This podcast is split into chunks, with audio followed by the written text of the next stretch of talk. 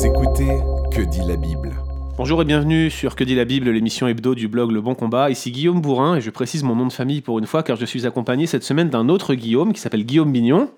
Enchanté. Enchanté, mon cher Guillaume. Aujourd'hui, j'aimerais te poser une question qui va être un petit peu déroutante pour ceux qui nous suivent régulièrement, mais qui pourrait euh, nous, nous éclairer sur certains aspects euh, philosophiques de, de ce débat créationnisme versus évolutionnisme. La question elle est la suivante est-ce cohérent de croire à l'évolution lorsqu'on ne croit pas en Dieu. C'est effectivement une question un peu déroutante parce que souvent on pense est-ce que l'évolution c'est cohérent si on croit en Dieu?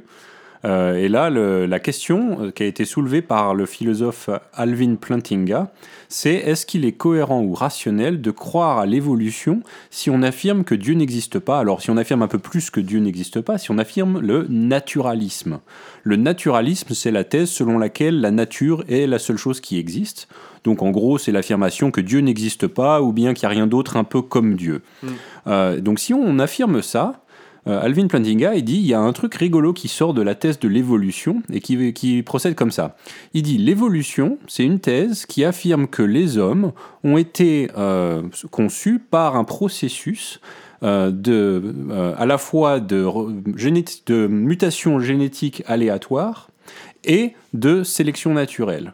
Donc il y a des mutations euh, aléatoires, complètement aléatoires pour le coup, puisque c'est pas guidé par Dieu, qui se produisent. Il y a des modifications de l'organisme qui apparaissent, et puis la sélection naturelle garde uniquement ces mutations qui sont utiles pour la survie.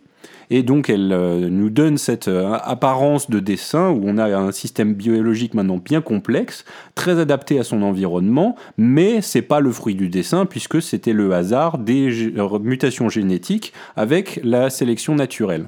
Et Alvin Plantinga, il dit, il y a quelque chose de très néfaste qui s'en sort de cette vision de l'homme, qui est que la fonction de nos capacités cognitives, donc là je parle de toutes nos capacités à réfléchir, celles qui nous donnent des connaissances, c'est-à-dire celles qui nous donnent des croyances, donc on parle bien des cinq sens, et puis notre cerveau, la, la capacité de raisonner, euh, aussi notre capacité de nous souvenir, donc la mémoire, tout ça sont les capacités cognitives.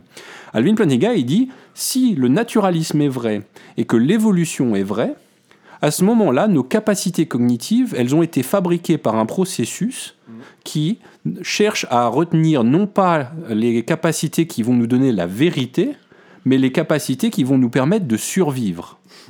Et donc, comme la finalité de ce processus, c'est de survivre, on peut être euh, relativement, fi- on peut être relativement euh, confiant à l'idée que nos capacités cognitives sont efficaces pour nous faire survivre, mais ça ne nous dit rien sur leur fiabilité à nous donner la vérité.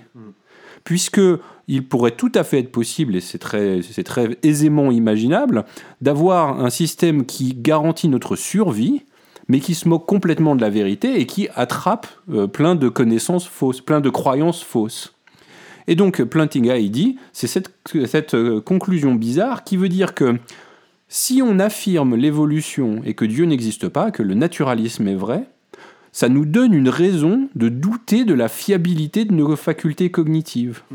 Ça nous donne une raison de penser qu'il ne faudrait pas les écouter. Alors un exemple pour vous convaincre de ça, c'est euh, si on demande par exemple, euh, je ne sais pas si vous connaissez la boule de billard magique aux États-Unis, la Magic 8 Ball, c'est une boule qui, quand on la quand on la secoue, donne une réponse à une question qu'on aurait posée. Et puis c'est supposé être rigolo parce que euh, ça, si on pose une question, euh, est-ce que je vais devenir riche dans six mois? Et la boule dit euh, oui ou aucune chance. euh, voilà, c'est un objet qui est supposé être amusant.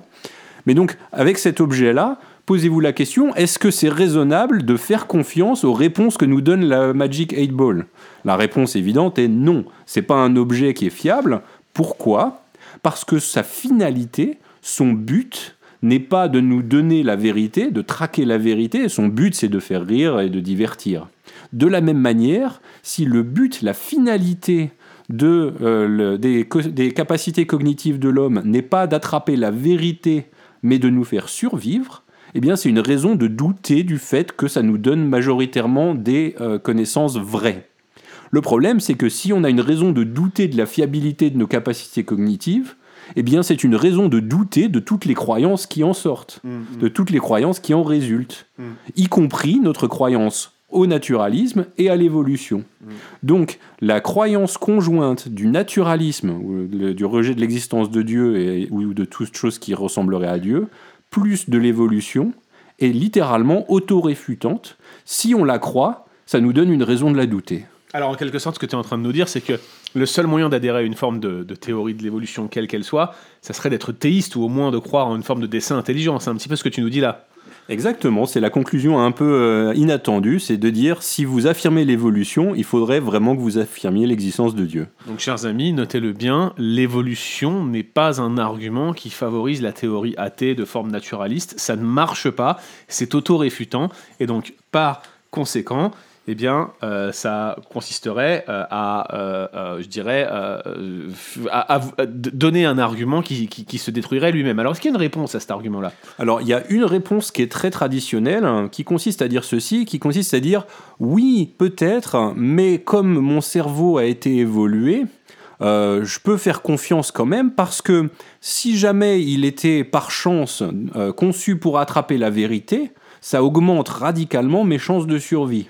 Évidemment, si j'arrive à m'apercevoir qu'il y a un tigre qui va me sauter dessus et que je le sais de manière fiable, eh bien ça me donne, euh, la- euh, ça m'équipe comme, comme il faut pour survivre. Le problème avec cette réponse-là, c'est qu'elle place la charrue avant les bœufs. En fait, elle, elle ne fait que signaler que si mes capacités cognitives sont fiables pour traquer la vérité, alors elles vont m'aider à survivre. Mais c'est pas ça qu'il faudrait. Pour pouvoir répondre à l'argument, il faudrait le contraire. Il faudrait dire que si mes capacités cognitives m'aident à survivre, alors elles peuvent être fiables pour trouver la vérité. Et ce sens-là de l'implication, il n'est pas vrai du tout. Il n'y a Ça aucune raison de l'affirmer. Et donc, c'est pas une bonne réponse à l'argument.